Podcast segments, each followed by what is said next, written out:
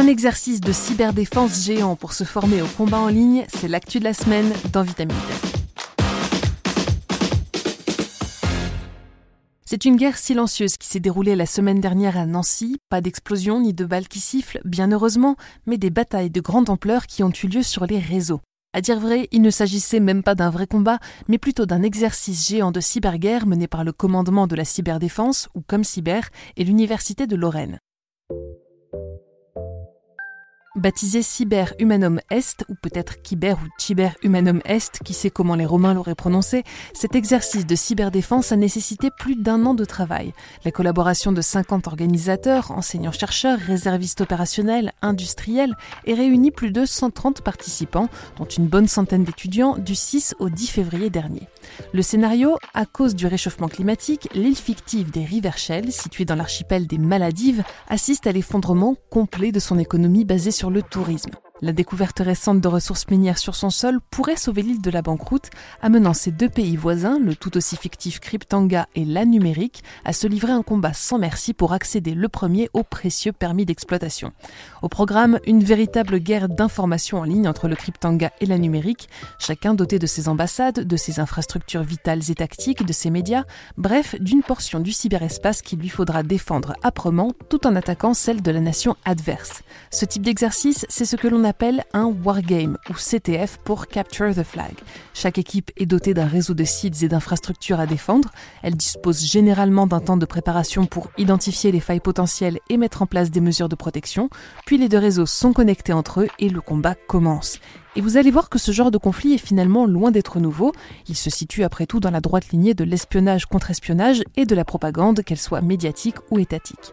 La stratégie se divise en trois volets se renseigner pour identifier l'environnement informationnel de son adversaire, ses intentions et ses dispositifs militaires, se défendre en contrant les attaques informationnelles de l'ennemi, que ce soit en les discréditant ou en empêchant leur propagation, et bien entendu attaquer ou agir, comme le dit la présentation du ministère des Armées.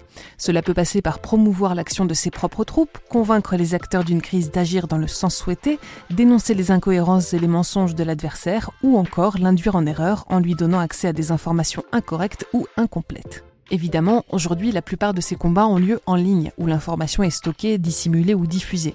On parle alors de lutte informatique d'influence ou lutte d'influence informationnelle, aussi baptisée L2I, un ensemble d'opérations militaires dont la supervision est généralement confiée au commandement de la cyberdéfense, le ComCyber.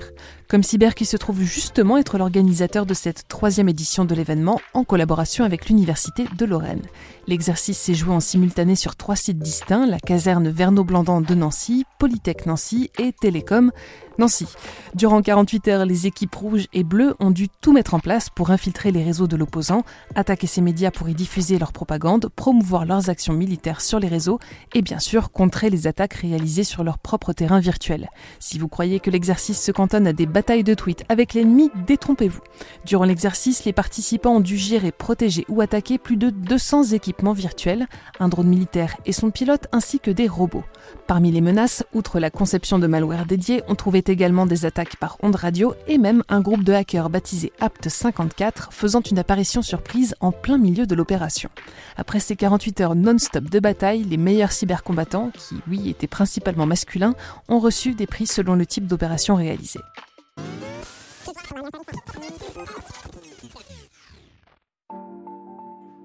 L'objectif du ComCyber, au-delà de la sensibilisation aux nouveaux enjeux des espaces virtuels, c'est bien entendu d'identifier de potentiels recrues.